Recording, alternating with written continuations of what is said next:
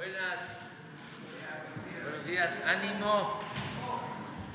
Ánimo, ánimo, ánimo. Bueno, eh, vamos a informarles sobre los migrantes que estaban desaparecidos en Matehuala, en San Luis Potosí, y ya eh, se logró recuperarlos, rescatarlos, y les va a informar ahora el general secretario, va a informar a, eh, a todos los mexicanos, a quienes nos ven, nos escuchan, porque sí era motivo de preocupación. Entonces, vamos a, a informar sobre eso y también sobre un producto médico, de estos productos milagros, que de acuerdo a los análisis médicos de especialistas, se considera que causa daño. Sin embargo, se ha mantenido en el mercado por corrupción y por influencias. Entonces, ya no se va a permitir su uso. Y no se trata de solo emitir un fallo y que lo sepa el laboratorio o los distribuidores. Lo mejor es que lo sepa la gente, los que lo consumen, porque es muy probable que no tengan información sobre el daño que causa. Y lo que nos importa es eso, que se sepa sobre el daño para que ya no se siga consumiendo, porque al parecer, eso lo van a informar, es un producto que se consume bastante, de consumo amplio, general. Entonces, vamos a llevar a cabo esta eh, exposición para informar. Y lo mejor para bajar de peso, pues es este aguantarse, ¿no? Eh, no comer tanto y hacer ejercicio y desde luego eh, consultar si se puede a los especialistas, no automedicarse. Pero la mejor receta es moderarse, autolimitarse, este, de tanta comida sabrosa, suculenta. Y eh, el ejercicio, el movimiento. Eso es lo mejor. Y eso no nos afecta, al contrario. Eso es muy saludable. Pero bueno, eh, ahora van a informar. Es mejor siempre prevenir que curar. Siempre. Le dejamos al general Luis Crescencio Sandoval.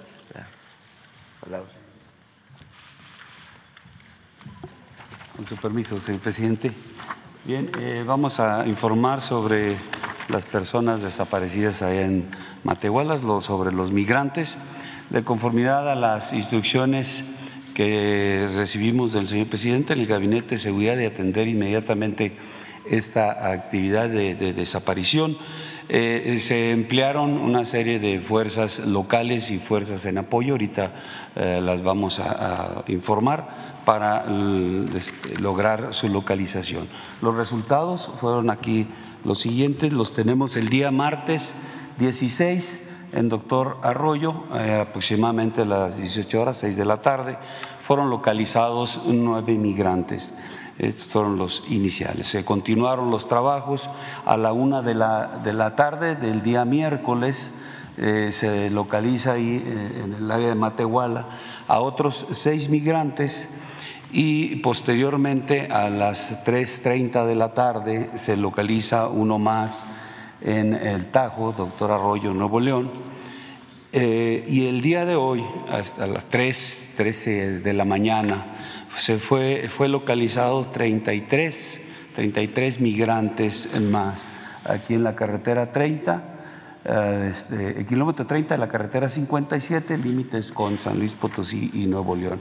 Ahí se localizaron. Eh, todos fueron trasladados a la delegación del Instituto Nacional de Migración en San Luis Potosí.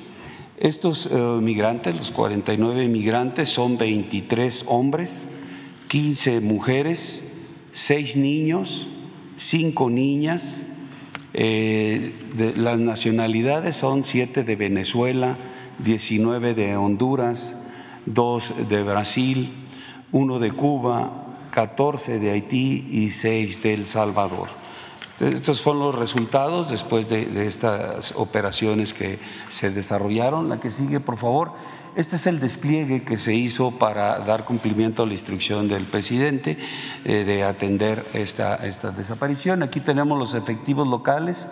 210 eh, elementos del ejército, 140 de la Guardia Nacional, se reforzó ahí el área eh, con 150 elementos del ejército, de la Guardia del Ejército que están en apoyo a la Guardia Nacional y 150 elementos de la Guardia.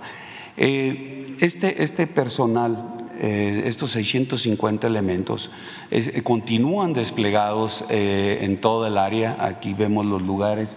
San Roberto, Doctor Arroyo, Cedral, Matehuala, Santo Domingo, Charcas, Salinas, siguen esta operación para este, seguir buscando o si hay algunos otras este, migrantes o personas que estén en la misma situación.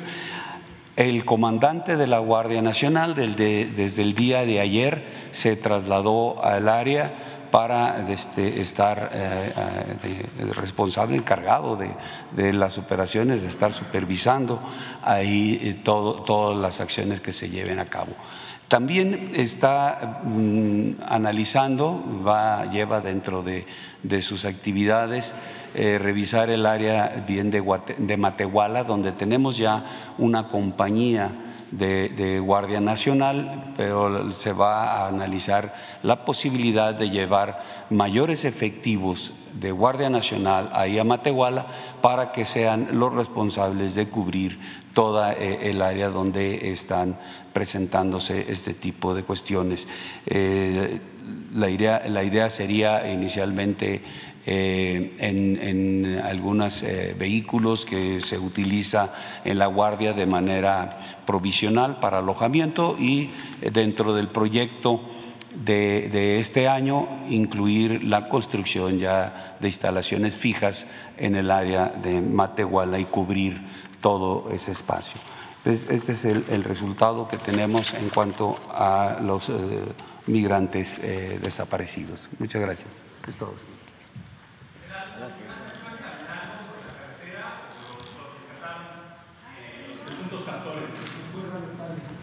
Eh, se encontraron algunos caminando y otros en unas instalaciones, en unas casas que estaban ahí en el área. ¿Perdón? No, no, no tenemos, no tenemos eh, detenidos. Pero sigue, eh, los migrantes obviamente eh, pues, nos darán algunos datos que nos, nos puedan ayudar a poder identificar a las personas que hicieron este, este cometido. ¿Fue secuestro o no? bueno, en el informe los conductores los estamos buscando, que son nuestra principal preocupación. este, pero bueno, por eso mantenemos el, despliegue para poder identificar si ya no hay. Recordarán que en días anteriores donde se presentó algo similar, teníamos un número y los que encontramos después de la operación que se realizó fue todavía mayor, se detectaron más, más migrantes eh, en el área.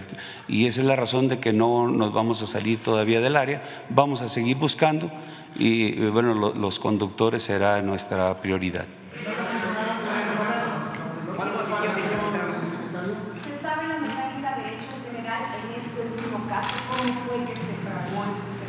Ahorita están en ese proceso porque en eso ayuda mucho la información que den los migrantes, cómo, cómo se, desarrollaron. Los primeros migrantes eh, nos dieron la información que habían llegado a una gasolinera a cargar combustible y de ahí eh, habían sido abordados por eh, miembros de la delincuencia organizada. Ese era el único dato que, que se había obtenido inicialmente, ¿no? Pero nos ayudará mucho lo que estén haciendo ahorita las autoridades con ellos para eh, enfocar eh, las operaciones que tenemos allá.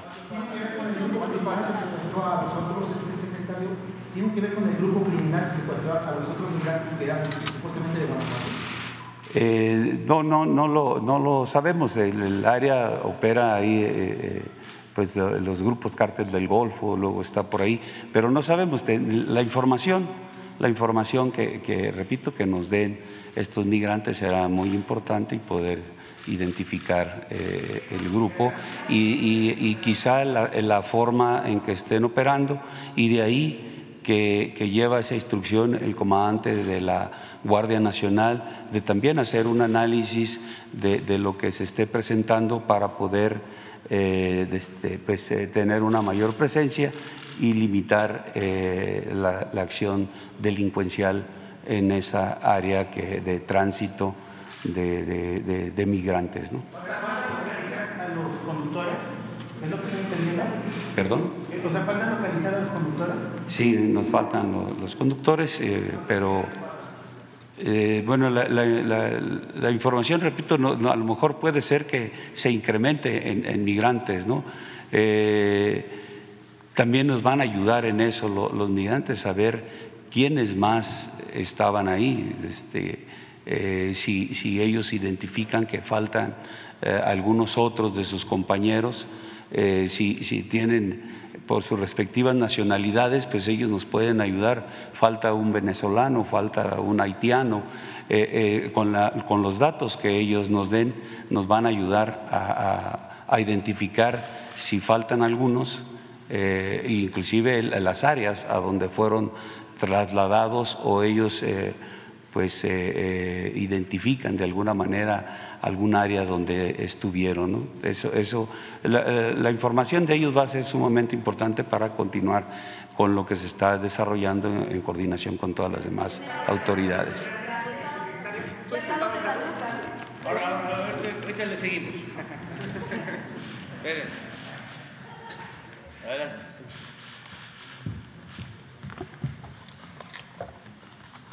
Bueno, muy buenos días, señor presidente. Con su permiso, compañeras y compañeros de los medios de comunicación. Agradecemos este espacio para presentar la cancelación del registro sanitario de un medicamento y esta cancelación se realiza bajo los criterios que representan de riesgo a la salud humana. Presentaremos el día de hoy el caso Redotex. Siguiente, por favor. Como recordarán, hace un año presentamos una analogía sobre los tres sótanos de la corrupción que en conjunto con la Unidad de Inteligencia Naval de la Secretaría de Marina encontramos en nuestra agencia sanitaria. Para recapitular, en el primer sótano se caracterizaba por un manejo discrecional de las solicitudes de las empresas en un oscuro archivo que era el reflejo físico del desorden administrativo que vivía la institución. El segundo era una vigilancia basada en la extorsión y en la omisión. Y el tercero era la simulación de actividades lícitas para hacer un uso indebido de los precursores químicos. Siguiente, por favor. Bueno, pues el caso Redotex cubre de forma clara y transversal los tres sótanos de la corrupción de Cofepris. El sótano 1, ya que el medicamento fue registrado y prorrogado durante dos ocasiones de forma irregular. El sótano 2, ya que el medicamento se benefició de una vigilancia permisiva a las constantes e innegables irregularidades. Y el sótano 3, ya que se fabricó utilizando una sustancia prohibida. Durante casi 25 años se permitió y se ha permitido la comercialización de un producto que es un riesgo claro, innegable y latente a la salud humana. Para esta presentación, con mi compañera comisionada de Operación Sanitaria, abordaremos la problemática desde dos dimensiones. La médica en la que expondré los innegables riesgos asociados al consumo de este producto y la segunda, en la que relataremos la actuación dolosa y negligente de las autoridades. Siguiente, por favor. ¿Qué es Redotex? Redotex se compone de las siguientes sustancias. Trillodo tironina es una hormona natural en el humano y cuando se utiliza en personas que no la necesitan, puede causar disfunción tiroidea, arritmias cardíacas, derrame cerebral, convulsiones e incluso la muerte. Diazepam es un ansiolítico utilizado para algunas enfermedades psiquiátricas que puede generar, además que adicción, sueño profundo, debilidad muscular, disminución de la frecuencia cardíaca e incluso paro cardiorrespiratorio. Atropina que es un medicamento ciertamente útil para algunos problemas muy específicos de naturaleza cardíaca y es introducido engañosamente en este cóctel para generar una sensación de sed que obliga al cuerpo a pedir constantemente agua y así provocar un efecto diurético. Este efecto diurético es el que falsamente se entiende con la ilusión de bajar de peso.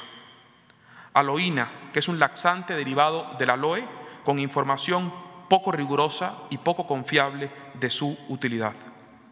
Y la D-norpseudoefedrina, que es una anfetamina utilizada para suprimir el apetito y que aumenta el riesgo de sangrado cerebral, alteraciones cardíacas e incluso hay reportes en la literatura médica de exacerbación de glaucoma y retención urinaria.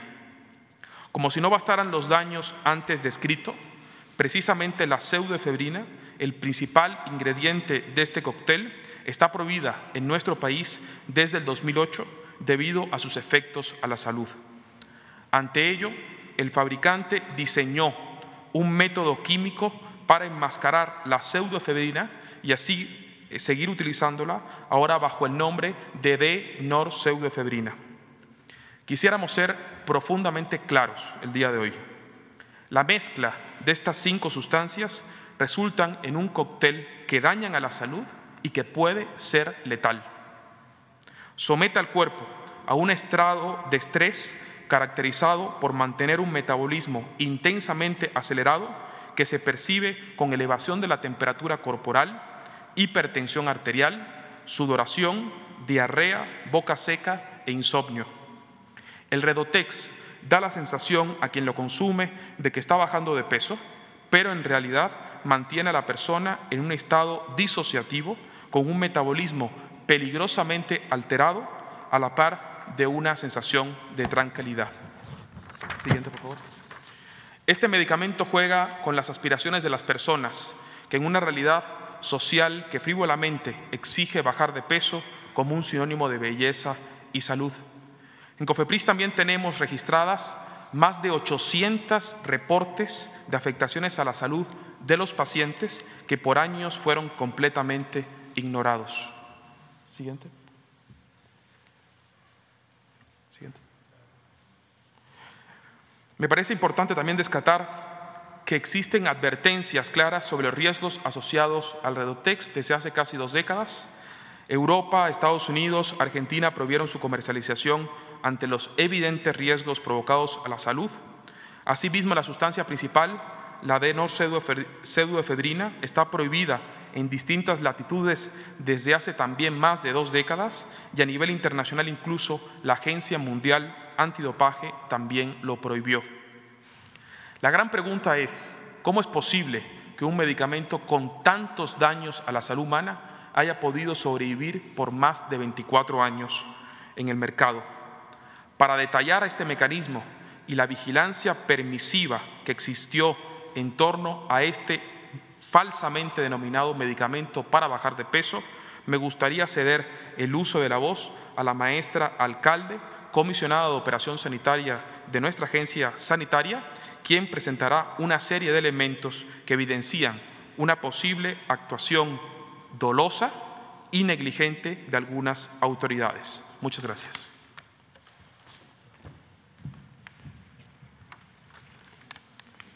Muchas gracias. Pues ¿cómo podemos explicar que por más de 24 años haya permanecido este medicamento dañino en el mercado mexicano, ¿no? con tres prórrogas a su autorización y una verificación nula? ¿Cómo lo podemos explicar si hay más de 800 reacciones adversas reportadas por profesionales de la salud? si hay numerosas denuncias sanitarias por parte de pacientes y si hay, como ya lo explicó el comisionado federal, tanto alertas sanitarias como revocación en otras latitudes. Además, ¿cómo lo podemos explicar si ya desde 2008 la sustancia precursora de uno de los ingredientes principales de este medicamento estaba prohibida?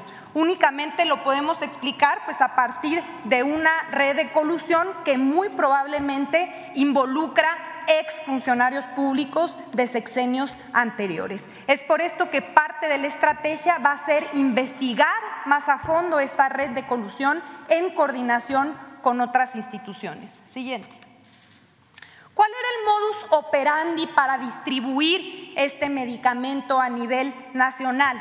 identificamos a partir de acciones de verificación una red de farmacias a nivel nacional, ¿no? acompañada de consultorios que lo que hacían era vender este medicamento y prescribirlo incluso vía telefónica o vía plataformas web este medicamento se prescribía de manera masiva e identificamos incluso en una de las verificaciones cientos de recetas ya firmadas por doctores con indicaciones ya establecidas en las recetas, lo que apoyaba para su distribución masiva.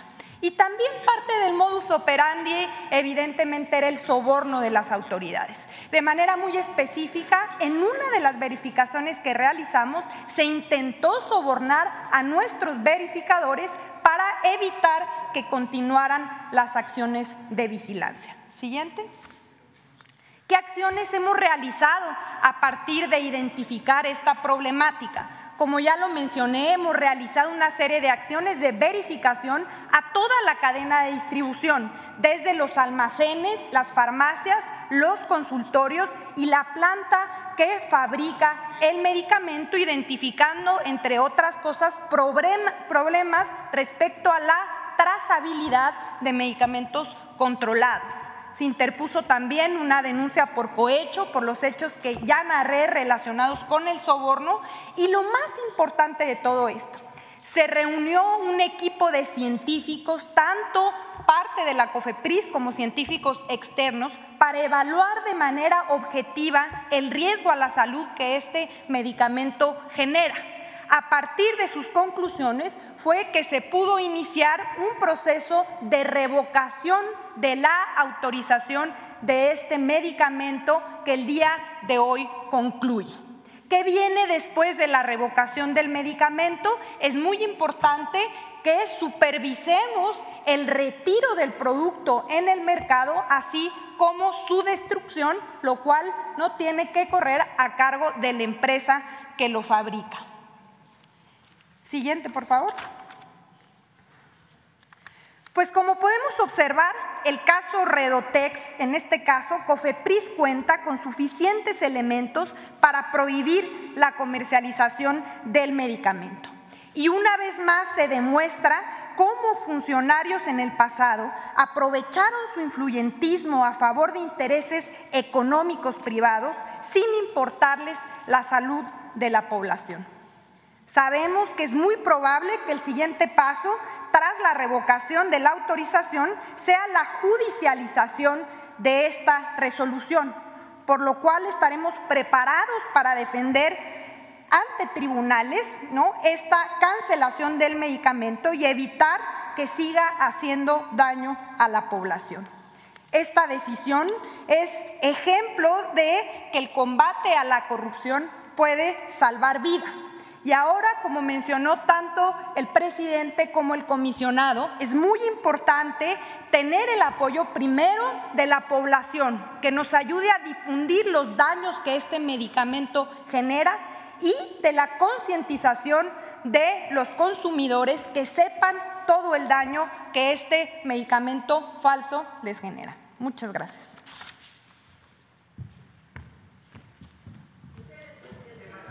Vamos, primera fila y segunda. Primera y segunda. De, tres hombres y tres mujeres.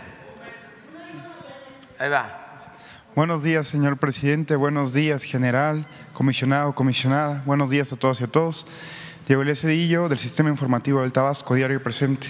Señor presidente, en el transcurso de esta semana y de la semana pasada, diversos medios de comunicación han referido, han publicado notas para, eh, vamos a llamar, evidenciar o para denostar algunos factores de las Fuerzas Armadas, particularmente de la Secretaría de la Defensa y de la Secretaría de Marina. Diversos temas que usted ya debe de conocer. En este tenor, señor presidente, yo le pregunto, eh, ¿ratifica usted su confianza en las Fuerzas Armadas, particularmente en los titulares? Y también, ¿a qué adjudica usted las notas que se han venido publicando de manera constante en contra de estas secretarías? Gracias. Bueno, eh, en general, aunque parezca extraño, o exagerado por lo que ya han implicado las campañas desde hace años en contra de nosotros. En los últimos días, en efecto, eh, ha habido más ataques al gobierno Se puede incluso constatar, vean la red, eh, no en general, sino de los periodistas o eh, simpatizantes del conservadurismo, los defensores del antiguo régimen, y están desatados en todo, que si las em, competidoras eh, de nado artístico no fueron apoyadas. Qué barbaridad. Eh, para decirles, bueno, no acudieron a nosotros, eh, desde luego que apoyamos nosotros el deporte, y si las apoyó eh, el yerno de Carlos Slim, qué bueno, pero han hecho todo un escándalo. Eh, la gente sabe y vamos a seguir informando de que como nunca se ha apoyado a los deportistas. El Instituto para devolverle al pueblo lo robado cada año entrega un promedio de 500 millones de pesos de manera directa a deportistas de alto rendimiento. Ahora estamos a punto de hacer esa entrega porque van a competir en los Juegos Panamericanos. Sin embargo, eh, todo lo magnifican, ese sensacionalismo, amarillismo, nota roja. Lo mismo que Loret de Mola dice que yo no gano 130 mil pesos, sino 450 porque me saca la cuenta de cuánto pago aquí o cuánto debería yo de pagar por vivir en un departamento que era un departamento de descanso de los expresidentes de Calderón y de Peña Nieto. Pero dice, no gana 135, gana 450. Vamos a, como dicen los abogados, aceptar sin conceder de que gano 450, que ahí me carga todo, la luz de aquí del palacio, este, los teléfonos, todo, todo, todo, todo. Ganó, si fuese así, como cinco veces menos que él.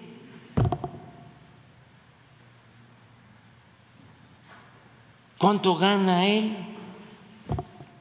Ya me sacó la cuenta, ¿no? De que en realidad gano 450 mil, que no es cierto. ¿Por qué no nos dice hoy cuánto gana él? Yo ya eh, he dicho que gana dos millones de pesos mensuales. Pero también no me ha respondido cuando le planteé que hagamos un cambalache. Todos sus bienes por los míos. Y me voy a rayar. Por eso está callado. Imagínense, nada más la quinta, la finca que tiene en Valle de Bravo, son tres hectáreas y media, 35 mil metros cuadrados, una residencia, lago artificial. La quinta de Palenque son 13 mil metros cuadrados. Claro, tiene un valor ¿no? de otro tipo, porque es una herencia familiar. Y la quinta de Valle de Bravo, pues no tiene los árboles ¿no? que hay en Palenque, los cedros, los caobas, las ceibas el maculí, el guayacán, el flamboyán, ni llegan las guacamayas. estoy hablando de las verdaderas, no de los opilotes. Este, pero bueno, eh, todo a cambio los departamentos que tiene, uno que tiene en Rubén Darío, que debe valer como 80, 100 millones.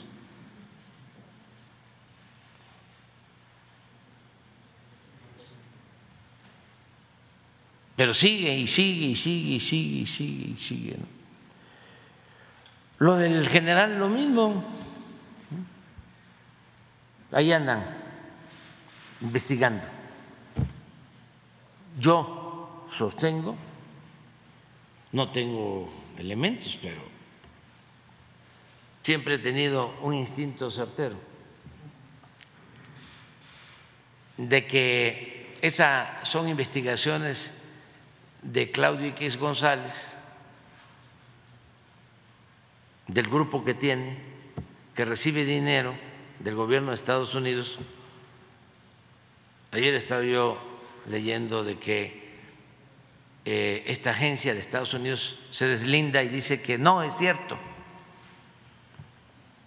Y sí hay pruebas de que les dan dinero a estos grupos que están abiertamente en contra de un gobierno legal y legítimo,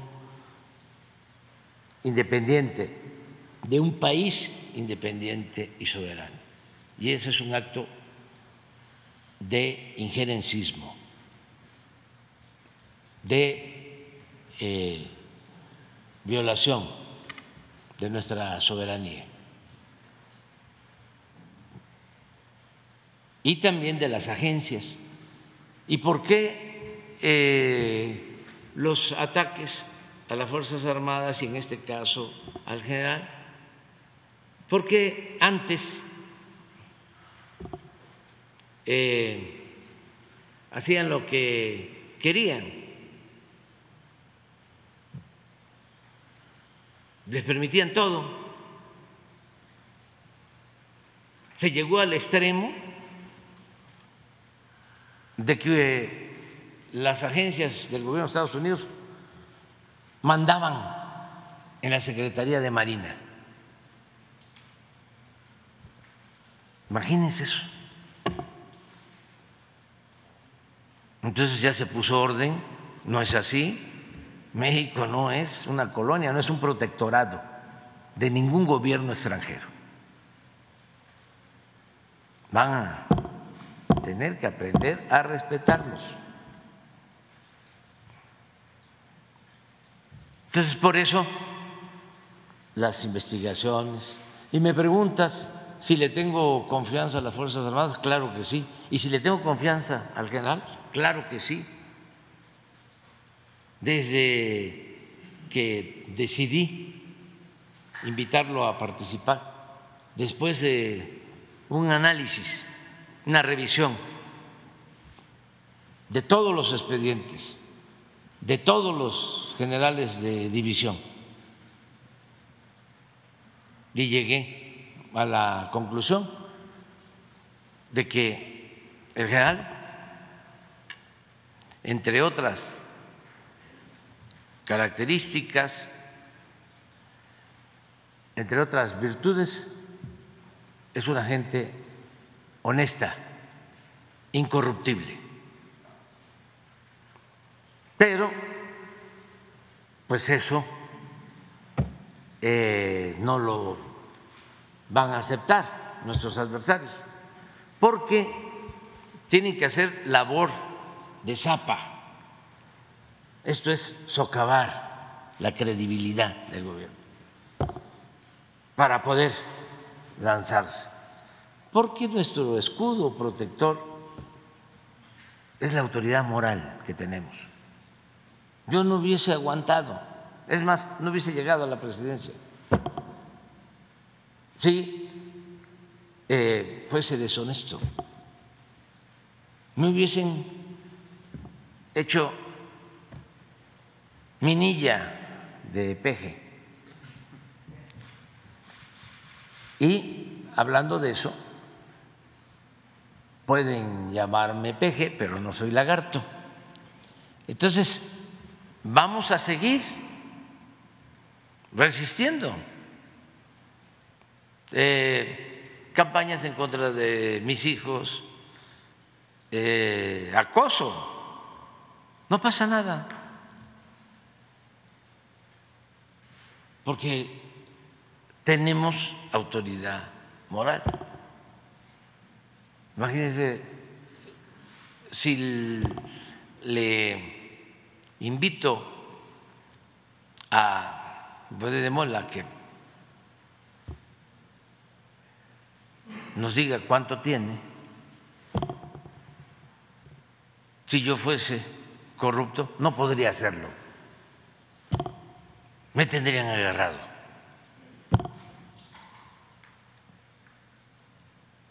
O a cualquier otro de los famosos. No solo aplica para Loret de Mola.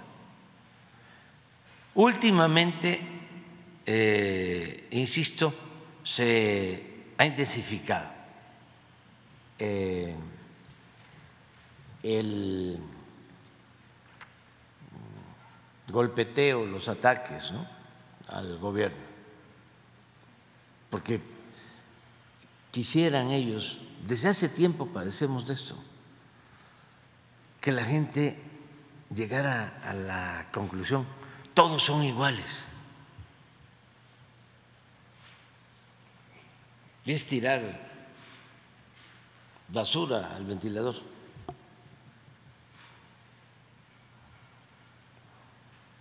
Para que puedan decir, no, no, no, no hay a quién irle, todos son iguales. Eso lo manejaron durante mucho tiempo los oligarcas corruptos, para que la gente no optara por un cambio. Es decir, si todos son iguales, este, ¿para qué participo? Un plan con maña. No, no somos iguales. Nosotros tenemos ideales, tenemos principios. Y yo estimo la honestidad como lo más importante en mi vida. Entonces, también decirle a la gente, ¿no? Eh, mucho ojo, mucho ojo, eh, no se dejen engañar. Ayer estaba yo viendo que hasta Ricardo Rocha, refriteando la nota de Loret de Mola, y en una de esas hasta este, Carmen Aristegui, porque es eh, pues un coro, ya es parejo, y como no hay nada de fondo, entonces son las nadadoras, el departamento del general, eh, los recomendados de mi hijo Andrés, que no este, recomienda a nadie. Mentir, mentir, mentir, con la máxima de lámpara de la política, con la máxima de lámpara del periodismo, que la calumnia cuando no mancha tizna. Pero ya no. Sin embargo, este, están descompuestos. Ayer, y esto eh, lo doy a conocer aquí porque la mayoría de la gente no se entera, porque no todos tienen posibilidad de participar en las redes.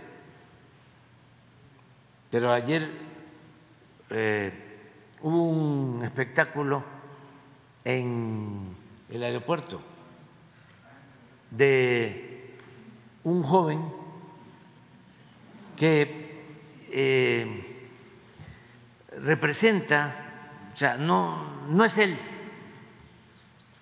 son como millones que actúan así, que tienen esa mentalidad esa manera de ser, de conservadurismo, de clasismo, que predominaba y existía, pero estaba oculta, se simulaba. Y ahora que eso es lo bueno de este movimiento. Todo emerge, todo sale.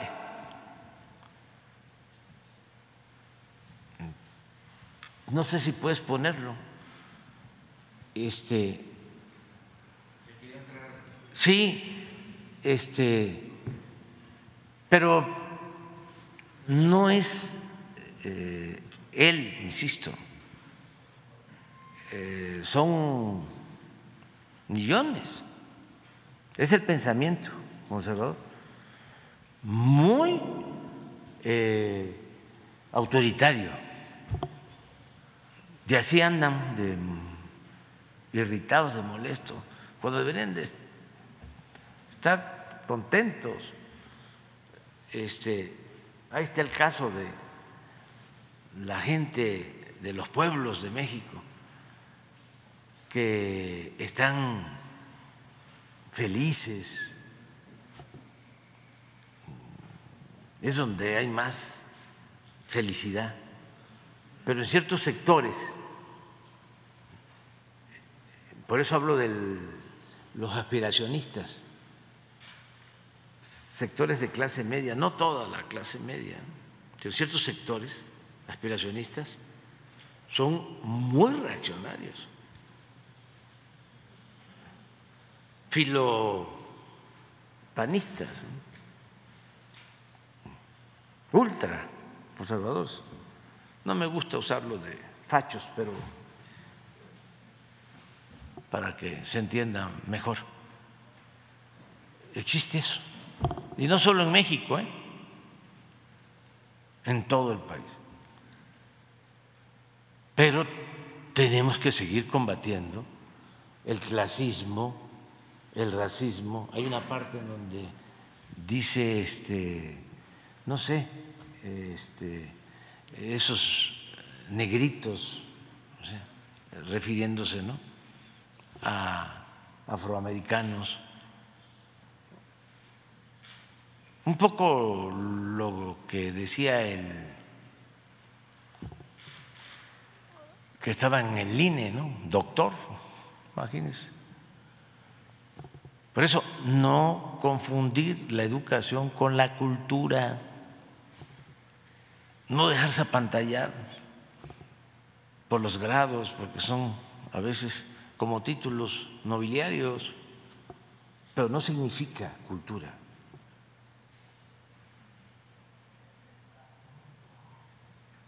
¿Lo pones o lo dejamos?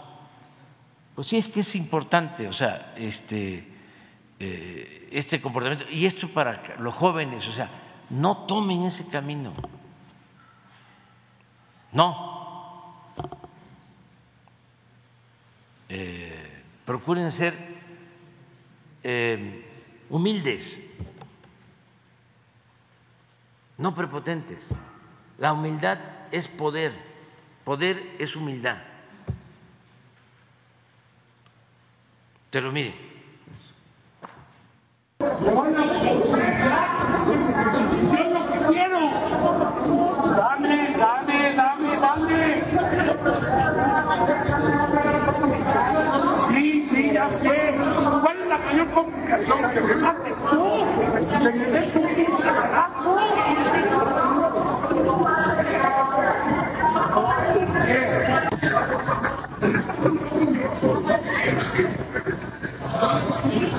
Ay, ya, yo quítate de ahí.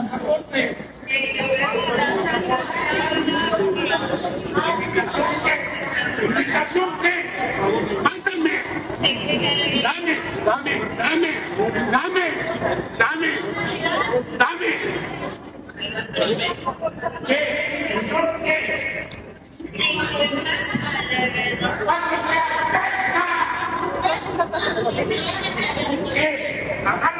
¿Qué? Está así porque no encuentra su pasaporte. Desde que llegó al... No, porque perdió el vuelo.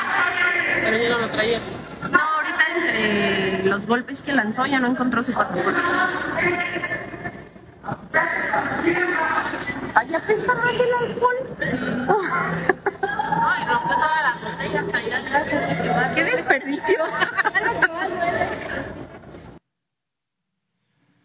No, pero hay uno donde está hablando por teléfono, que se avienta un discurso, pero es que ese es el pensamiento.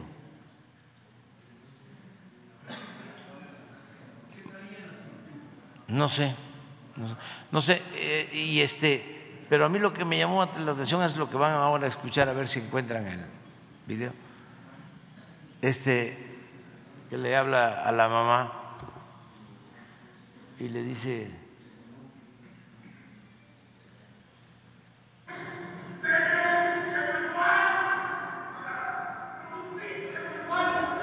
Mientras esperaba mi vuelo en el aeropuerto de la CDMX. La 4T. ¿Qué tiene que ver la 4T?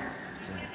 Entonces, debe un manual para un pinche manual de la, de la moralidad.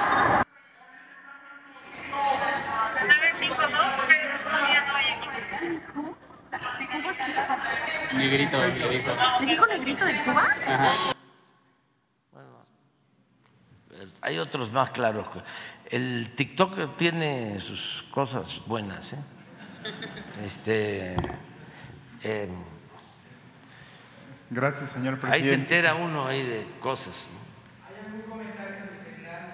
los señalamientos en su contra, el departamento, los viajes, quiera aclarar. ¿Yo? ¿Sí quiere, claro? ¿Sí?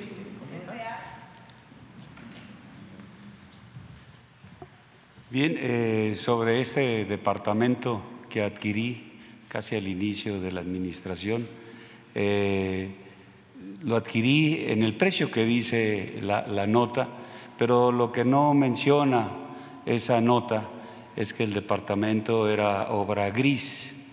Eh, ese edificio, ese departamento tenía 11 años en que había sido construido y por alguna circunstancia las personas dueñas anteriormente de ese departamento no habían hecho los acabados. Eh, esa fue la, la, oportunidad que tuve para adquirirlo eh, a ese precio, en ese lugar. Eh, no es eh, cierto que cueste 30 millones de pesos.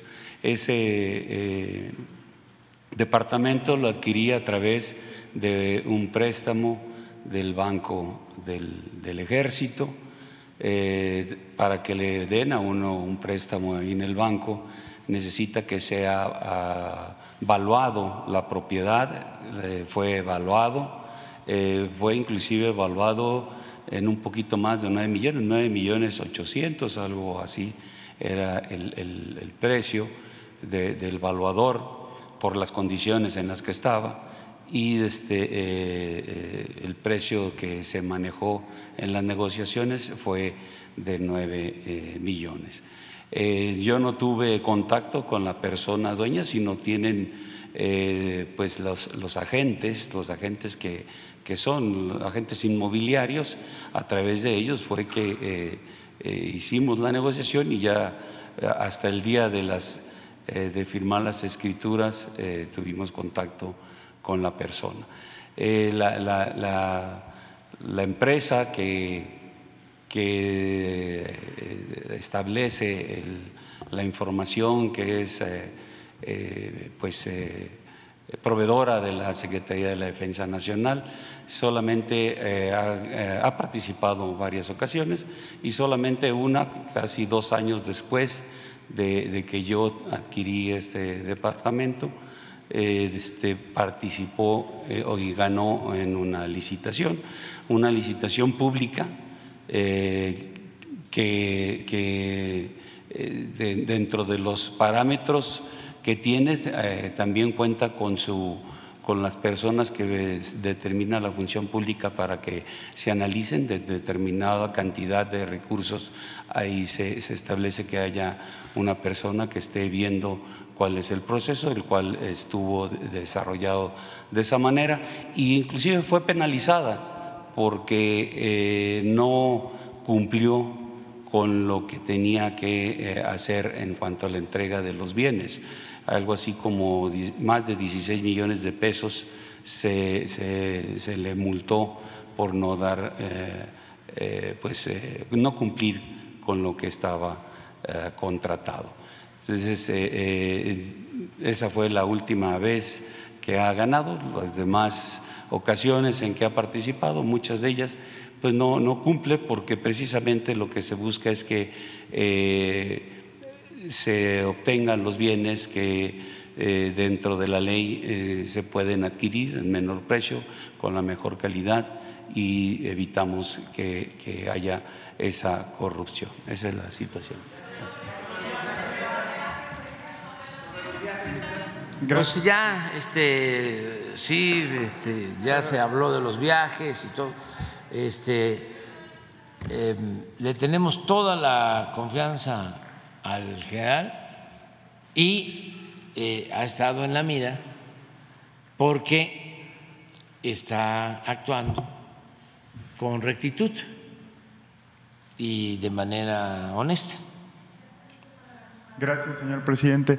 En otro tema completamente diferente, me gustaría preguntarles sobre el comportamiento que se ha venido manejando en el transcurso de semanas y de meses en la relación peso-dólar. Ayer se le vio nuevamente en niveles históricos que no se le había visto desde hace mucho tiempo, me parece, si no estoy equivocado, en 17.33. En este señor, señor presidente, en este tenor, señor presidente, ayer precisamente comentaba con algunos colegas sobre que el dólar podría bajar incluso a niveles de 16 pesos, cifra no vista desde 2015, si no me equivoco. Entonces, presidente, preguntarle si ha tenido conversaciones con el secretario de Hacienda sobre el comportamiento de, y la relación entre el peso y el dólar. Y también, señor presidente, se ha expresado por parte de diversos intelectuales, de expertos en temas económicos, que este tipo de cambio puede afectar el comercio en México. Entonces, señor presidente, conocer precisamente si usted ha platicado esto con el secretario de Hacienda y cuál es su opinión de que el peso se esté fortaleciendo en niveles que no se había visto desde hace mucho tiempo. Gracias.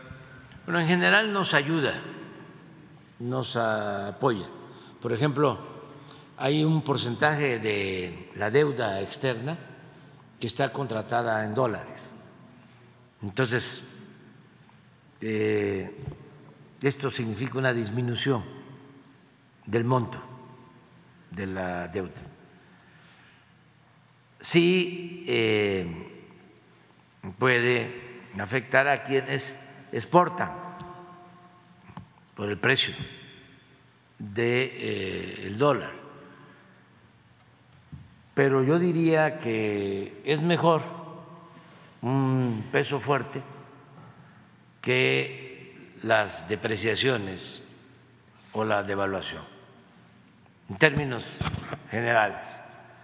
Y eh, quien está llevando a cabo un seguimiento sobre esta situación muy excepcional, porque aunque no les guste a los conservadores, es el peso la moneda que más se ha apreciado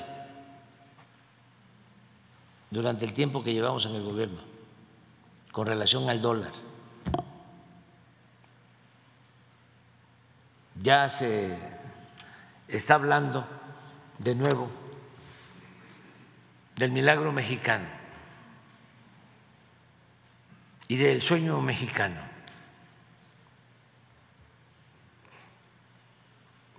Ya ven cómo son los conservadores, ¿no?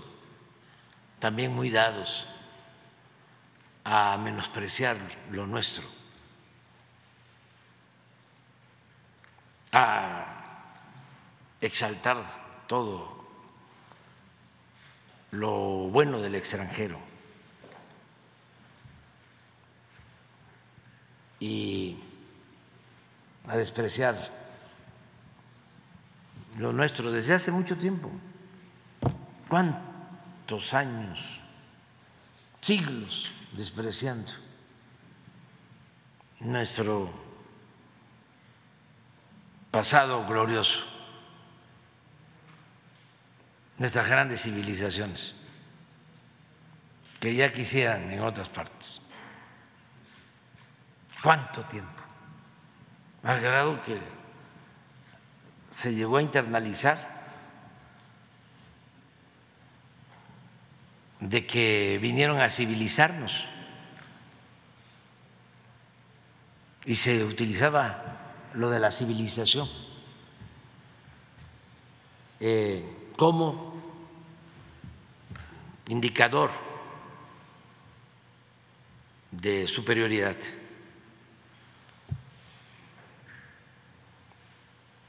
No estás civilizado. Y se usaba el término, el concepto cultura, vinculado a la educación, si acaso, al arte, a la pintura de caballete, a la escultura.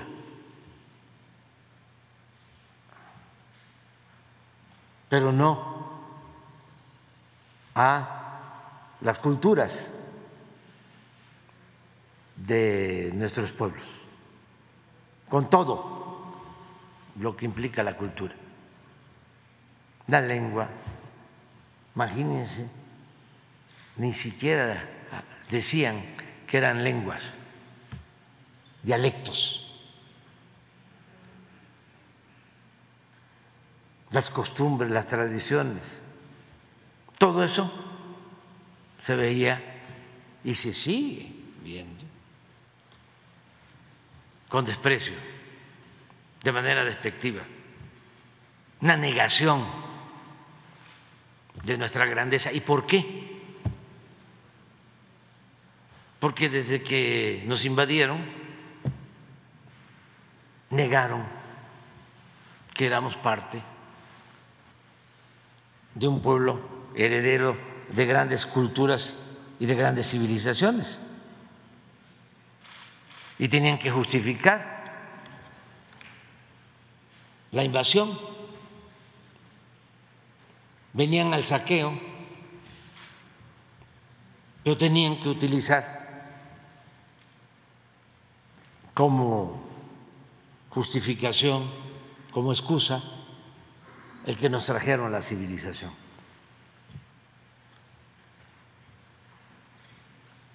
Y lo mismo, nos olvidamos de nuestra historia. Hasta hace poco, los teóricos del neoliberalismo hablaban del fin de la historia. Ya que te vas a estar metiendo a analizar o a recordar o a revisar lo que sucedía antes. Ve para adelante, olvídate del pasado.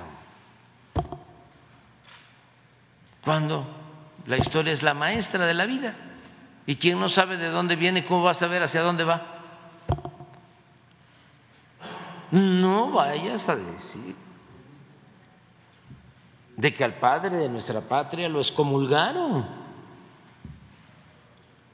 No digas de que el padre de nuestra patria fue asesinado y le cortaron la cabeza y le exhibieron en escarmiento diez años en la plaza principal de Guanajuato, porque se atrevió a abolir la esclavitud o a proclamar la abolición de la esclavitud. Y eso no se lo podían permitir los poderosos. Y no estés pensando en eso. Y no estés pensando en la igualdad de, eh, de Morelos, la igualdad que proclamaba Morelos. No estés pensando en los sentimientos de la nación. ¿Qué vas a estar? perdiendo el tiempo leyendo los sentimientos de la nación. O sea, ahí se dice que se modere la indigencia y la opulencia.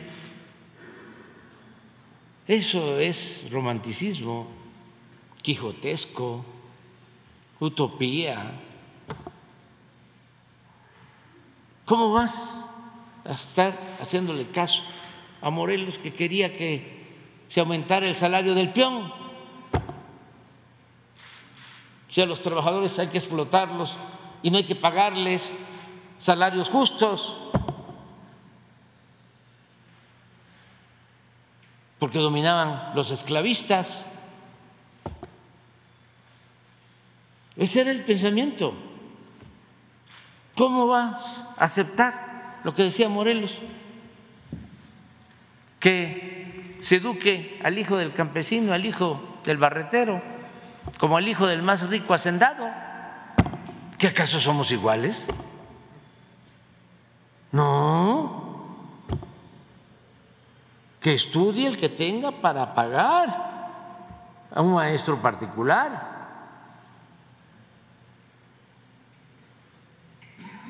Nada más, unos nacieron con fortuna y otros, pues aunque quieran progresar, no van a poder. Nacieron pobres y van a morir pobres. ¿Y cómo vas a estar eh, pensando en que Juárez fue un buen presidente? Si era zapoteco.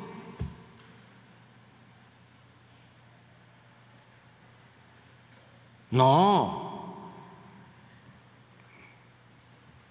¿Cómo se va a comparar a Juárez con un monarca? La fina estampa de Maximiliano. Y así, entonces ese pensamiento pues caló profundo y pues ahora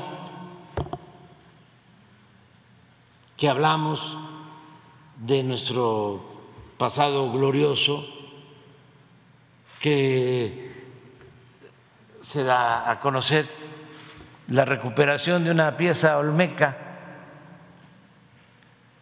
de cientos, miles de años antes de la era cristiana, una obra de arte que damos a conocer todos los sitios arqueológicos de la gran nación maya y que se exalta ese pasado.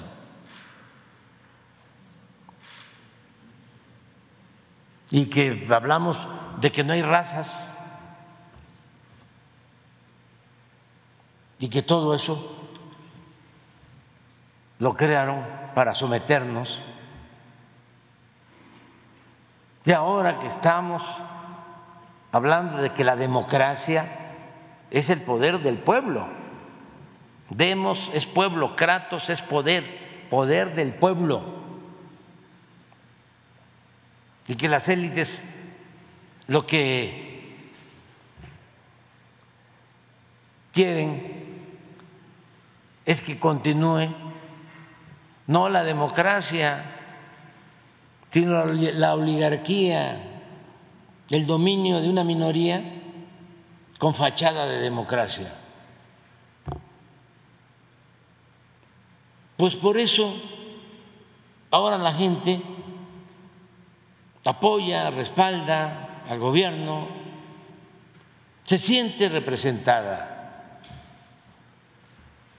Es su gobierno y nosotros no vamos a fallar. Y ofrecemos disculpas a nuestros adversarios, pero ojalá y nos entiendan. Llegamos aquí con una misión, transformar a México. Y no vamos a dar ni un paso atrás, ni siquiera para tomar impulso. Se molestan que porque ahora vamos a elegir o queremos que se elijan a los jueces, a los magistrados, a los ministros, ¿cómo no vamos a querer que se elijan si el poder judicial está secuestrado, está tomado por la delincuencia de cuello blanco y por la delincuencia organizada? ¿Saben qué pasó ayer? Un juez algo nunca visto. Dio eh, la instrucción al encargado de un reclusorio de que en tres horas, fíjense, ya ni siquiera 24 horas, en tres horas dejara libre al Güero Palma.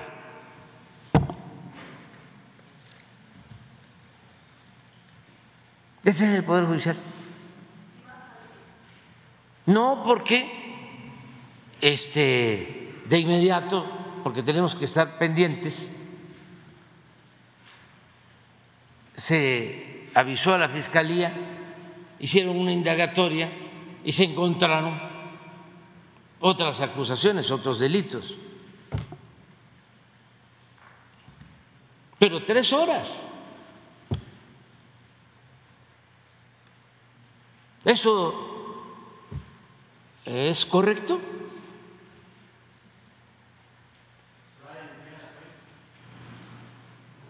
Cuando corresponda a la sección de cero impunidad, se va a dar a conocer quién es el juez o la jueza. Y así muchas otras cosas. ¿Lo de qué? Igual, igual.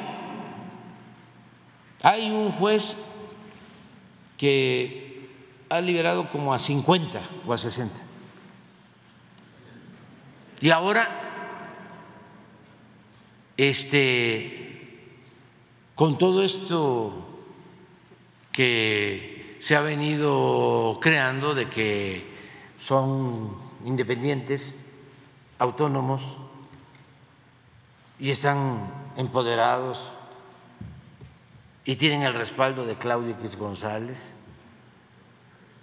y de los jurisconsultos salinistas. ¿Cómo se llama el abogado que fue procurador? No, ese también seguramente, pero el otro que este, es un teórico.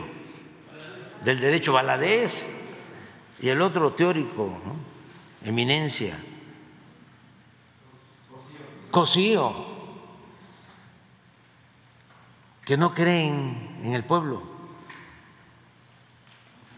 no creen en el pueblo, están totalmente divorciados del pueblo.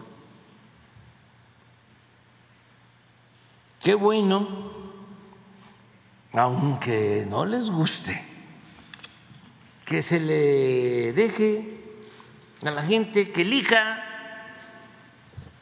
¿Qué?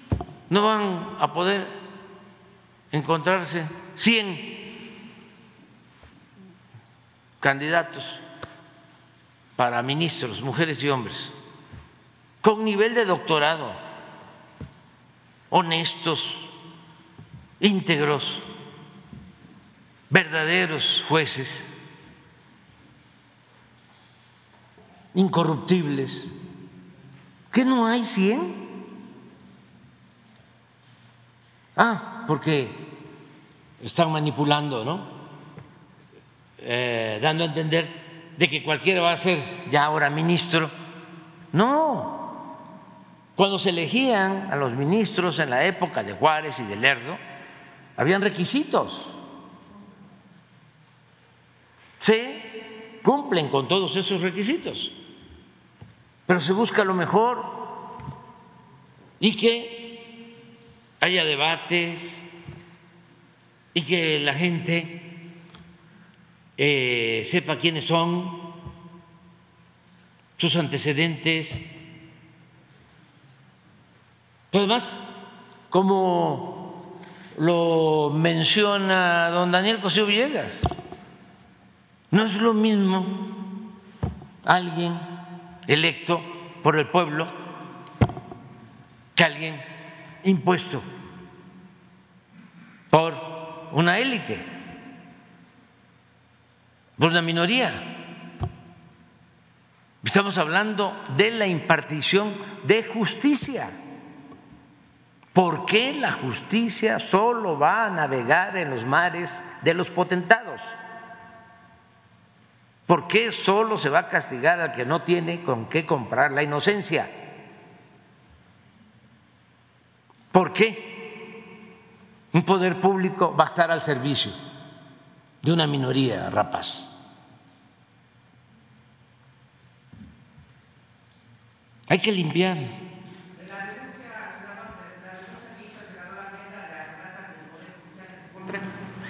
No me meto en eso, este, eh, pero sí, y hay que ser eh, muy respetuosos, pero hay que hablar. Eh, nada de medias tintas y estarnos dorando la píldora.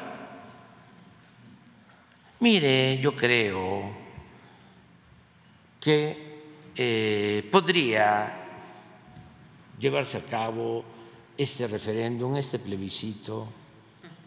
Sin embargo, hay que tomar en consideración de que es un asunto eh, electoral.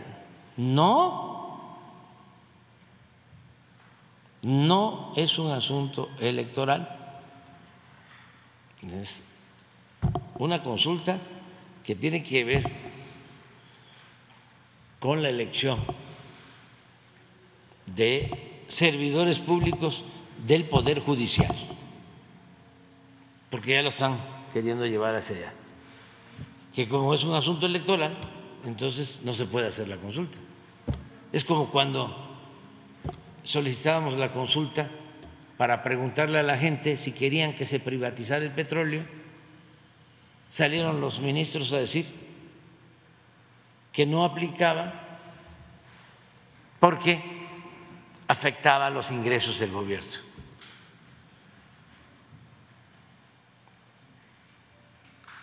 Una chicanada. Entonces sí se puede. Y ojalá y se lleve a cabo. Y es una consulta, pues, para que se debata el tema, que todos aprendamos más.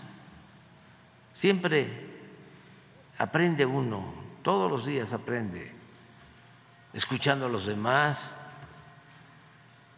Eh, y que la política sea asunto de todos, no solo de los políticos o de los jurisconsultos, de las eminencias, de los expertos, especialistas, eminencias. Entonces, sí es importante la consulta y ya después, ya no voy a decir lo otro porque hasta me denunciaron, ya no digo, pero van a venir las elecciones y ahí el ciudadano va a decidir libremente. Gracias, presidente. Nada más ya para concluir, si usted me lo permite, saber si ya se tiene nueva fecha para el encuentro que iba a tener con sus homólogos de América Latina, que se iba a llevar a cabo en Cancún, sin embargo fue pospuesto derivado de su contagio por COVID-19 y también si ha tenido oportunidad de hablar de este tema recientemente con sus homólogos latinoamericanos. Gracias. Sí, he estado hablando este, con dirigentes de América Latina. Ayer hablé con el presidente de Argentina, con Alberto Fernández, precisamente para ver lo de intercambio comercial. Hablamos de ese tema y se suspendió la reunión que teníamos por eh, asuntos de agenda, pero sí eh, hay mucho interés en que nos reunamos. Entonces estamos esperando que todos tenemos mucho trabajo. En mi caso, eh, tengo que aplicarme más porque ya se me está terminando el tiempo y no queremos dejar obras inconclusas. Todas las vamos a terminar. Llueve, llueva, truene o relampaguee. Este, con todos los obstáculos que nos ponen.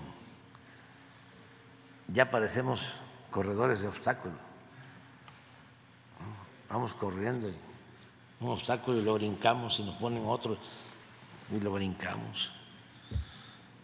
Y además eso pues es bueno para. Estar al 100 en lo físico y sobre todo en lo intelectual.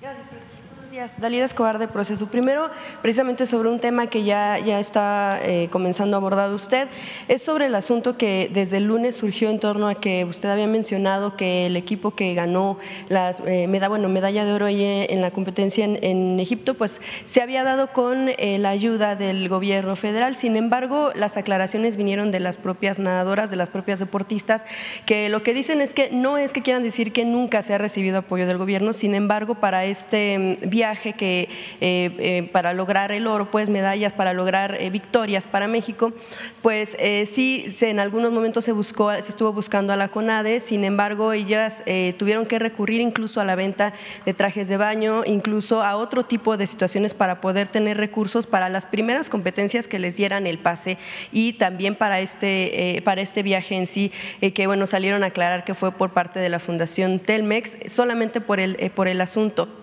de lo que se había mencionado aquí, eh, de que no se tuvo eh, pues un apoyo directo para esta competencia.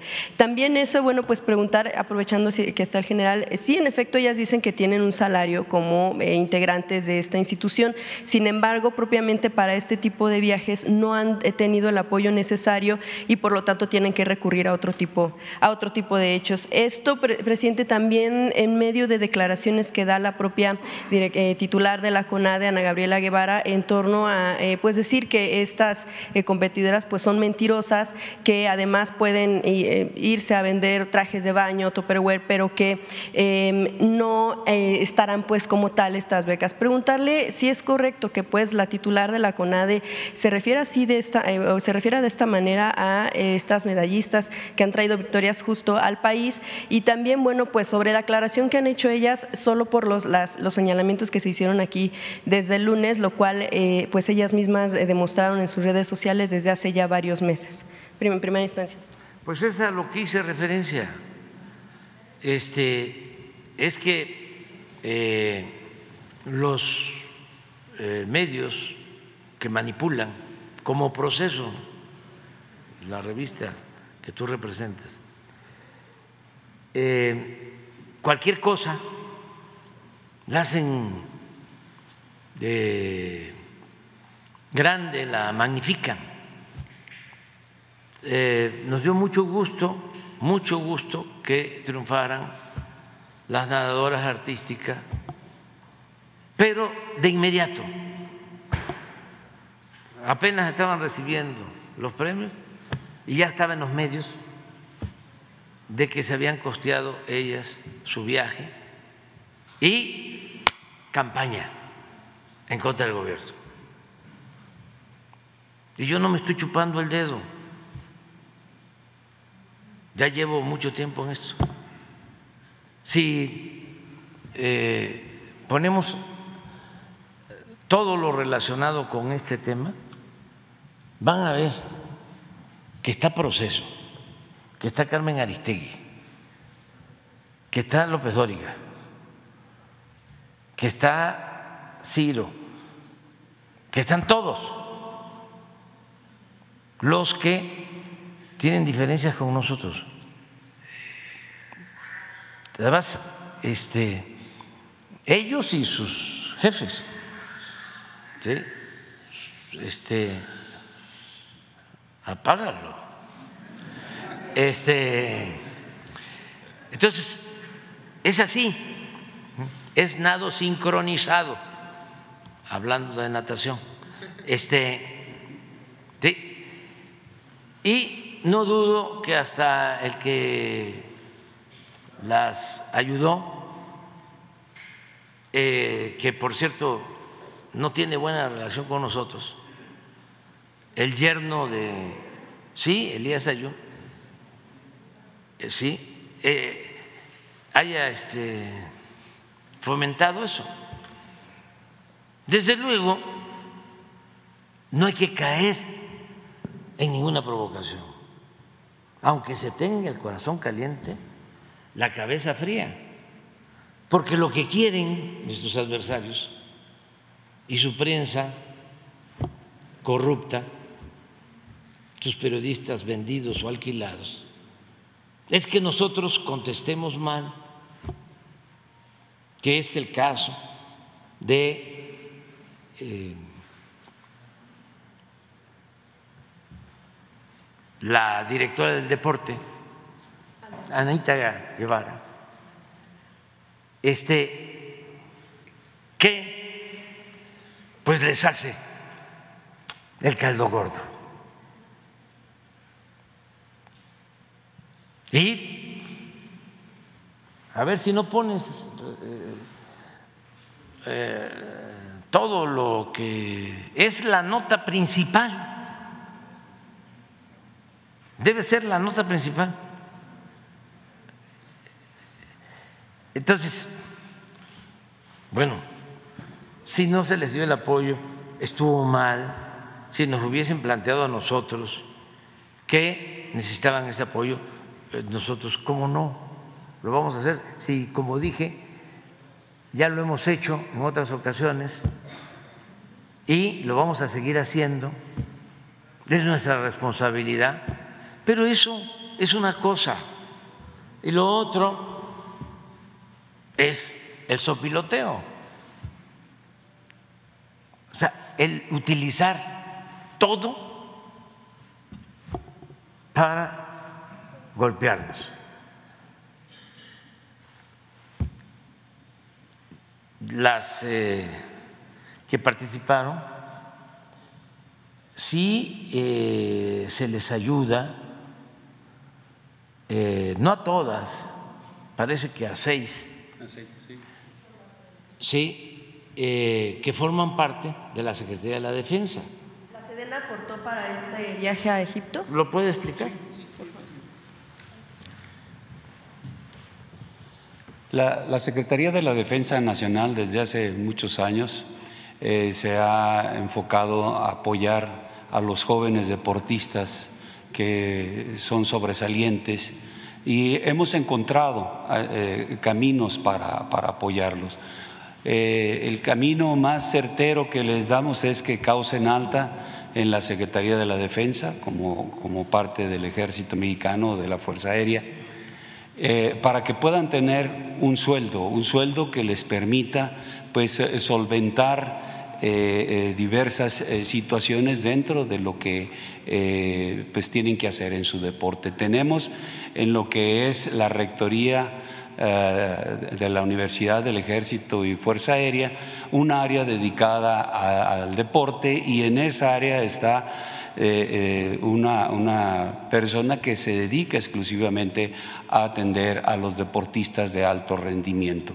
Y tenemos dos tipos de deportistas de, esta naturaleza, los que son militares, militares que, hacen sus funciones normales de soldados y que eh, también pues practican algún deporte y que se van desarrollando a través del tiempo, pasan a formar parte de, de esa área de deportistas de alto rendimiento y los deportistas, los muchachos que identificamos y que queremos apoyar.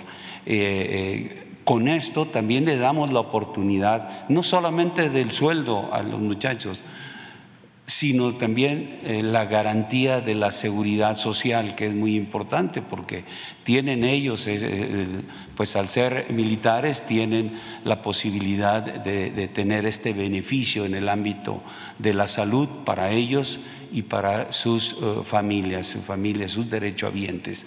Entonces, es una manera de apoyar el deporte. También cuando hay eh, oportunidad, en eso estamos algo limitados, eh, este, eh, de, de, proporcionarle recursos para viajes largos o estancias grandes, no, no, no tenemos tanta posibilidad, pero sí en ocasiones de lo que son viáticos, lo que es alojamiento, si son competencias nacionales, les ofrecemos instalaciones este, militares o, tratamos de, cubrir lo más que se pueda. No, no, no tenemos tanta, tanta capacidad, pero sí buscamos apoyar a los deportistas mexicanos que tienen pues esta condición de, de- ir sobresaliendo y, lo hemos hecho durante muchos años. En este caso eh, son seis, seis, eh, muchachas que son parte integrante del, ejército mexicano y que de esa manera se les ha apoyado. Eh, hasta donde está nuestra, nuestra posibilidad, pero es diversa también la- las, las, eh, diferentes acciones de apoyo que hacemos, de acuerdo a lo que nos piden los, los eh, deportistas, de acuerdo a las, a las facilidades, inclusive hasta hemos eh, sido el canal para que a través de, eh, algunas organizaciones o, gente altruista que, que los apoya en, algo que requiera, ¿no? equipo o alguna situación, pero es la manera en que la Secretaría lo hace y aproximadamente tenemos pues unos 90 deportistas eh, en esta condición que han sobresalido a nivel centroamericano, panamericano, a, nivel olímpico. Eh, desde las últimas Olimpiadas fueron cuatro muchachos este, pertenecientes a la Secretaría de la Defensa Nacional que sacaron medalla en las Olimpiadas y, estamos volcados a, ayudar a estos muchachos que representan muy bien a México y a la institución. Eh, secretario, entonces en este viaje, ¿cuánto fue lo que aportó la Secretaría? No, no, no tengo, no tengo el, el- el dato, ¿no? no tengo el dato si hubo, cuál, cuál- cuál fue la cantidad de apoyo. Bien, eh, presidente, eh, precisamente justo, bueno, justo sobre Oye, pero este espérate, tema. vamos a ver cómo este, lo manejaron. Este, para que vean lo que es el sensacionalismo, el, el amarillismo. A ver si no tienes ahí todos los periódicos. Ah, mire. No, pero miren la, la de ocho, de lo que estábamos hablando. Amaga, ya saben quién, ¿verdad? Con consulta para golpear a corte. Fíjense la manipulación. Este es el periodismo de los señores Junco, de tiempo atrás. Son los representantes de la derecha más rancia, del conservadurismo más retrógrada. Y ahí está Carmen Aristegui y otros, todo ese periódico está lleno. Ah, No, pero déjame el, regrésalo, regrésame el, el, el reforma. Miren, allá arriba.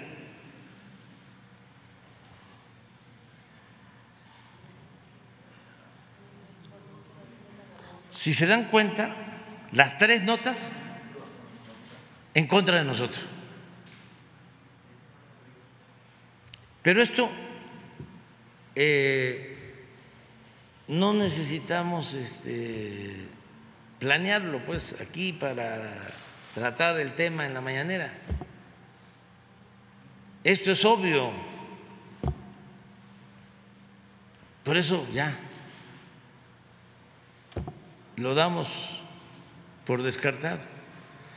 Quizás me preocuparía cuando las ocho columnas de reforma fuesen este el peso está más fuerte que nunca. Entonces yo diría, ay, nanita, este, ¿qué querrán estos?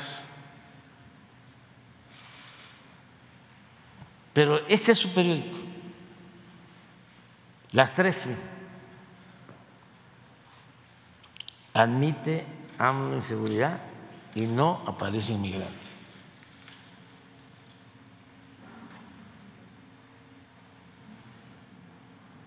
Mienten. Por mí que vendan abón. Ana. Sí, lo dijo, pero están ahí. a la casa del gazapo. O sea, buscando las podridas. Por eso, lo de tiempos de canallas y temporada de sopilotes aplica con todo respeto. A ver, vamos adelante con Universal.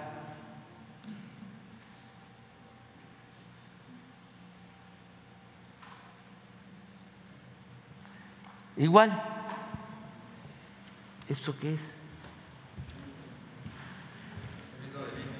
Ah, zona arqueológica.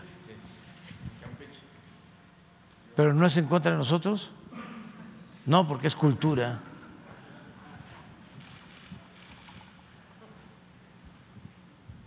Pero miren el otro.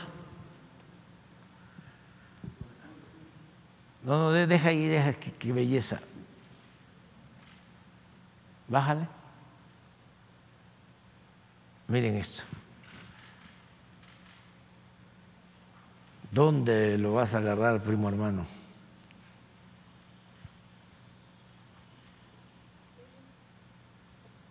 Bueno, y luego, politiquería. Síguele.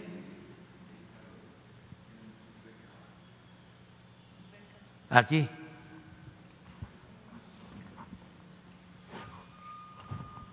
Síguele, síguele, porque puede ser que tengamos otro más.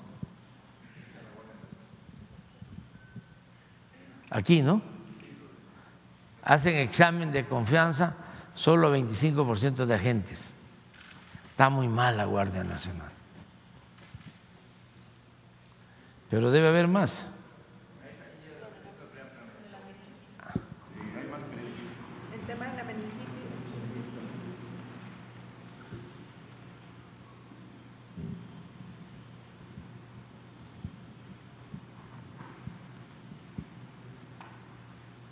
Aquí también estamos.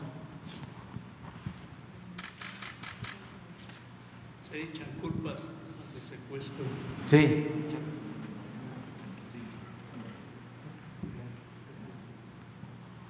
Síguele. A ver, el, a ver el este.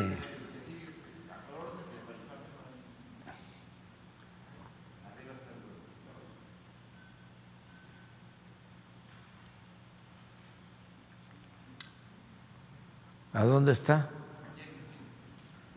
Lo de las nadadoras. Ah, sí. Súbele. Nada más para ver otras. Ya tenía tiempo que no las veía yo así.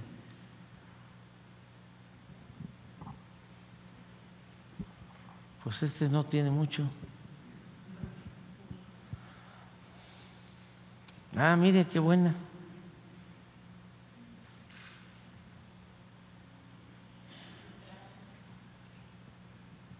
Síguele. Vamos, ¿cuál sigue? Ah, mire, esta está muy buena. Es el único periódico que se atreve a ponerlo. Los demás no hablan de esto.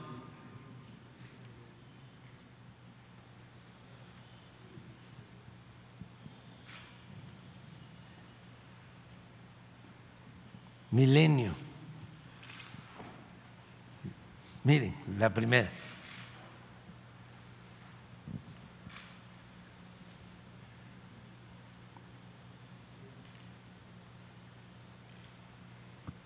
No está lo de las. Ah, pues. Aquí no hubo nada sincronizado. Adelante. Bueno, esa es otra cosa.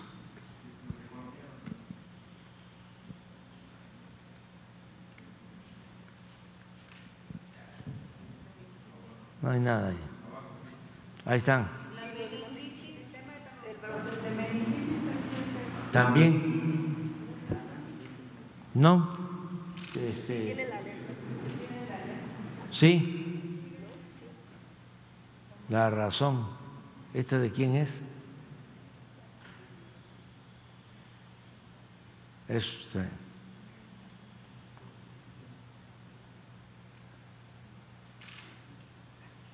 Esto sí, esto sí estoy seguro que tienen. Síguele. Ay, sorry. Ah, sí. Bueno, está, está bien eso, que están podridos. Ya. Presidente, Pero eh, es el justo- periodismo, no todo, desde luego, y aquí mismo se ve. Este, pero sí están eh, muy eh, tendenciosos. Una de, los antecedentes eh, de este tema, bueno, porque se ha documentado desde hace muchísimo tiempo la situación que se está viviendo con los deportistas, eh, obviamente no en todos los casos, pero los casos que han salido ellos a dar su testimonio, eh, se ha abordado este tema, no es de apenas en torno a esta competencia, que el proceso lo ha abordado y lo ha documentado. De hecho, un antecedente que ha manejado el semanario tiene que ver con lo que hay detrás de, de la negativa de dar estas becas y que los deportistas son los que han dado testimonio, que de hecho hay audios de reuniones en donde Ana Gabriela Guevara pues ha condicionado la entrega de estos apoyos a, estos competidores, eh, sobre todo que tiene que ver con un asunto de investigación eh, judicial que se está llevando a quien fuera el presidente de la Federación Mexicana de eh, Natación, Kirill, Kirill Todorov. Él, bueno, está vinculado a proceso por peculado. Ah, algunas de las situaciones que han mencionado los deportistas y que les genera preocupación y, pues incluso estrés en torno al entrenamiento y eh, cómo conseguir los recursos, es que a partir de esta acusación y este proceso que se inició eh, y por lo cual fue destituido de su cargo por la Federación Internacional de Natación, esta, esta persona Todorov, eh, es que se ha condicionado la entrega de becas porque de acuerdo a lo que ellos mencionan es que Ana Gabriela Guevara está emprendiendo una defensa a este personaje eh, extranjero y que además, eh, bueno, pues si decía que si no se apoyaba a que se le siguiera reconociendo como presidente de esta federación y también eh, si no se apoyaba el- la desaparición de un comité de estabilización, entonces las becas no se repondrían. Ese es el antecedente que se tiene y entonces a raíz de todo esto que ha surgido y los testimonios que dan y las peticiones que hacen que se les regresen las becas, ¿usted estaría de acuerdo en que se, dé- que se regrese este apoyo que como menciona, si se lo piden directamente, bueno, ya lo han hecho público, que se les regresen las becas y que, eh, se, que se desvincule este procedimiento judicial que se está llevando del eh, rendimiento que están dando estos deportistas y de que puedan tener acceso a instalaciones incluso también de la CONADE? Sí, yo eh, ofrezco que vamos a revisar los casos. Me llama mucho la atención también esto para que se sepa, porque eso no lo dicen ustedes, que de las eh, aportaciones del gobierno de Estados Unidos a las organizaciones que están en contra de nosotros, hay aportaciones para eh, asociaciones que han eh, promovido una campaña de desprestigio en contra de Ana Guevara. Entonces, ya cuando surgen todas estas cosas, pues hay que eh, tener cuidado. Pero así que, cuando menos preguntarnos de parte de quién o qué intereses hay. Apoyar al deporte, sin duda, pero la politiquería, los negocios que se hacen a la sombra del deporte y de otras actividades. La corrupción, no. Entonces, déjanos ver cómo está la situación eh, y vamos a dar una respuesta con justicia. Sí, eh, también se han dado otros casos, ya que hablamos del deporte, eh, que se han documentado que ha habido pues algunos conflictos eh, judiciales, por ejemplo, en el caso CONADE, entre CONADE y el caso, por ejemplo, de Paola Pliego, a quien excluyeron de los Juegos Olímpicos de Río 2016 por un falso No, doping. hay muchísimos también, casos, no, sí, no, no. también hay Es- casos también de denuncia de abuso y acoso sexual dentro de las propias Sí, instituciones. es un rosario. y y de, precisamente ver si va a haber una revisión. y procesos encargados de este, puntualizarlas. Pero hay que ver qué intereses están en juego hablando del deporte. Quienes han, se han acercado pues a dar los testimonios son Sí. los propios deportistas que en Sí, muchos casos pues son sí, jóvenes que no, no saben de repente a dónde acudir. Claro, y nosotros padecemos todos los días de calumnias y son a partir de opiniones de especialistas y de expertos. Y de los deportistas que han hecho este Sí, tipo de sí, sí, denuncias. también. la También, pero eso no significa que tengan razón. O sea, eh, hay que ver bien las cosas y no eh, querer con periodicazos eh, dominar, imponerse. Ya no son esos tiempos. Solo la verdad nos hace libres. Sí, eh, justo eh, que se investigue los casos de Que entrenadores Sí, eh, sí. que han incurrido No, no, no, en casos de abuso en la selección femenil sub-20. A- Acuérdense de que la vez pasada al que mandaron a Michoacán, me refiero al gobierno anterior, esto ayuda pues para que la gente se entere porque ustedes sobre esto no informan. El que estaba Castillo fue el que creó los grupos paramilitares, autodefensas. Era el gobernador de Michoacán. Y luego lo nombran el director del deporte.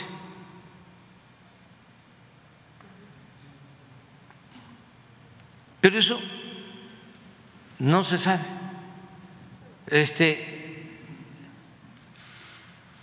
ni se decía nada.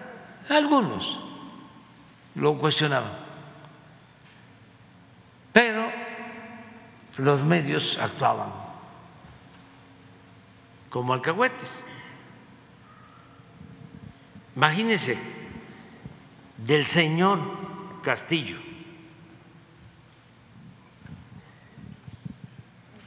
Así se apellida, ¿no? Alfredo Castillo. Sí, que lo mandan a Michoacán a formar los grupos paramilitares, las autodefensas, pasa por otros capítulos, por otros eh, asuntos, y luego al deporte. O no sé si primero al deporte y luego al... No, fue al revés. Michoacán y luego al deporte. Sí. Entonces, Ana Guevara, bueno, porque es la actual directora. digo, eh, también para que este, se informe, Ana Guevara, mujer, eh, medallista olímpica, eh, de Nogales, Sonora, que también con mucho esfuerzo, sin apoyo, salió adelante. Ella es la del deporte. Entonces, eh, hay que equilibrar. Sí, de hecho algunos son casos que sucedieron antes de esta administración, pero que se presume algunos entrenadores todavía continúan solamente por eso la revisión de Sí, esos no, elementos. No, no, no, no, si todavía estamos limpiando. No, no, no, si es que nos dejaron un cochinero. Y lleva tiempo. Es como buscar desviar un río para que se lleve, que con el agua limpiemos todo. El cochinero, toda la suciedad, eh, todo lo sucio, pero son procesos, este, lleva tiempo, pero ahí vamos. Sí, presidente, otro caso también que quería abordar es el caso de Roxana Ruiz, quien ella viene de una, bueno, venía de una comunidad eh, de Oaxaca. Ella fue apenas acusada de uso excesivo de legítima defensa, porque al ser violada ella trató de defenderse y la están ahora condenando a seis años y, algunos meses de prisión. Eh, preguntar si va a haber revisión de este caso, porque eh, por supuesto ha habido manifestaciones en contra de este tipo de sí, sí, sí, Y eso tiene que ver con la fiscalía y tiene que ver con el Poder Judicial, que por cierto proceso no ha dicho nada del Poder Judicial, nada. Se han dedicado a quemarle incienso a los magistrados del Poder Judicial, nada han dicho. Se ha documentado las cosas tal cual se han, eh, se han dado no, últimamente. sobre actos de corrupción, lo que diga mi dedito. Bueno, hay que irnos a desayunar. Ah, presidente, nada más sobre el último tema, lo que tiene que ver con el, general, a ver si eh, aprovechando que está aquí, habló del departamento, pero no de los viajes. Nada más preguntarle, general, eh, si tiene, eh, si, si, tuvo relación estos viajes que costaron, bueno, pues millones en Europa y en algunos otros lugares del, mundo. esta asociación que se hizo, la utilización incluso de logística dentro de la propia Sedena para poder organizar este tipo de viajes, si nos pudiera comentar, por favor, algo al respecto. ¿Qué? Bueno, nunca he ido a Europa. Como secretario de la Defensa nunca he volado hacia Europa. He ido, solamente conozco París. En la administración anterior me tocó ir por cuestiones de trabajo en dos ocasiones eh, para iniciar las pláticas o las eh, juntas de Estados Mayores México-Francia. Es el único país, es la única ciudad de Europa que conozco.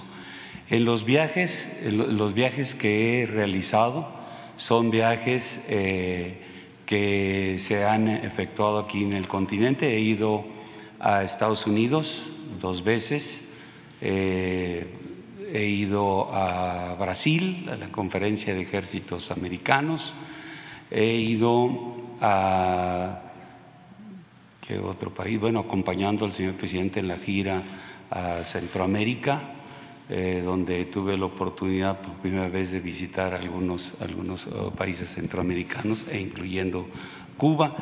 Y en algunos de los países me han acompañado mi familia porque dentro de las actividades eh, que hacemos, eh, la conferencia de ejércitos americanos, las reuniones de, ejércitos y este, dentro de los protocolos está que lleve uno a las familias. Así se, eh, es una forma que se ha estilado desde hace mucho tiempo y se planean actividades oficiales para los eh, funcionarios que van, secretarios o ministros de defensa, y para las señoras por separado o también eh, de manera este, conjunta, unidos. por eso me acompaña a mi familia y yo tengo un grupo de ayudantes, ayudantes que me eh, auxilian en todo lo que tengo que desarrollar y que en estos viajes, en estos viajes también auxilian a mi familia para poder cumplir con los compromisos que se hacen dentro de lo que se eh, programa. Son viajes que tienen una este, situación oficial y, no viajes de, vacaciones, no, no, he salido de, vacaciones y desafortunadamente no he salido de vacaciones desde que soy general brigadier, desde, desde hace eh, aproximadamente 20 años. No he podido salir de vacaciones, siempre he tenido eh, cargos eh, que, que, absorben el tiempo y no, no permite disfrutar de esto. también mencionarles que si bien eh, he realizado estos viajes, eh, algunos de, hecho, de ellos era precisamente porque tenía el secretario de la Defensa eh, también la responsabilidad de ser comandante del ejército. Ah, este, eh, y, y- eh, asistía a uno representando al ejército mexicano. Hoy en día, con la reorganización que hicimos de la Secretaría de la Defensa Nacional, tenemos ya un comandante de ejército y un comandante de la, Fuerza Aérea, que, que son los que representan a ambas instituciones en el extranjero. Es decir, yo ya no tengo que eh, salir a representar al ejército mexicano a manera internacional si no haya otra persona que lo hace. Yo eh, representaré a, la institución como secretario de defensa en los mecanismos internacionales que existen en el mundo. Tenemos eh, participamos la Secretaría de la Defensa Nacional aproximadamente en unos 80 mecanismos internacionales donde se tiene presencia desde el nivel de secretario, eh, comandantes, a nivel de estados mayores, a nivel de eh, equipos de trabajo, eh, en donde personal eh, de diferentes grados y de diferentes funciones atienden estas invitaciones y desarrollan estos mecanismos de cooperación de- que muchas veces son multilaterales y en otras bilaterales. ¿Algún viaje, secretario, que se haya cancelado la participación de usted y que de todas maneras haya viajado su familia? Y si es tradicional también que vayan muchos acompañantes. No, no desde ningún viaje. El que mencionaron de Rusia sí fue efectivos de personal eh, militar. Participamos antes de la, de la guerra eh, con nuestras bandas de música eh, porque hay un, un mecanismo dentro de esto que les menciono en donde eh, hay eh, pues eh, eventos musicales, eventos de bandas de música, fue en Rusia, eh, Torres Pascayas es, es el nombre de este mecanismo, y bueno, ahí participaron, ahí participaron de este eh, eh, personal militar. Pero repito, nunca, nunca he ido a, Europa eh, de vacaciones y tengo más de 20 años que no salgo de vacaciones. Pues ya explicó, es que este, este que nos diga Manuel Arroyo que es el dueño del economista, del financiero, cuántos viajes hace, tiene avión particular, privado, de lujo, este, se da la gran vida, eh, viaja por todo el mundo y puede decir, es que es eh, empresario, sí, pero tenía vínculos con el gobierno. Y no solo eso, créditos de la banca del desarrollo, 100 millones de dólares.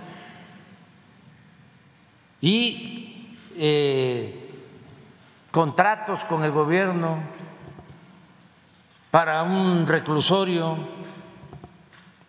porque esto parece el mundo al revés. Los corruptos este, cuestionando a la gente honesta. Ya basta de cinismo. Y ustedes no se presten, porque ustedes son trabajadores de los medios, busquen actuar con apego, ceñidos a la verdad y vendan su trabajo, no su conciencia, porque es realmente eh, degradante lo que está sucediendo en el manejo de los medios. Y les usan a ustedes, porque los de mero arriba, esos no pierden su compostura. Los más aguerridos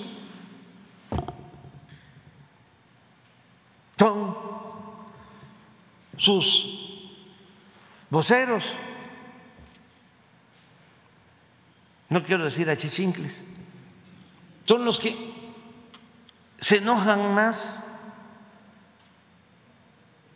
y luego son hasta ingratos con ustedes. Entonces, no se apasionen, serenidad y paciencia, mucha paciencia. Bueno, vámonos a desayunar, no hay que apasionarse.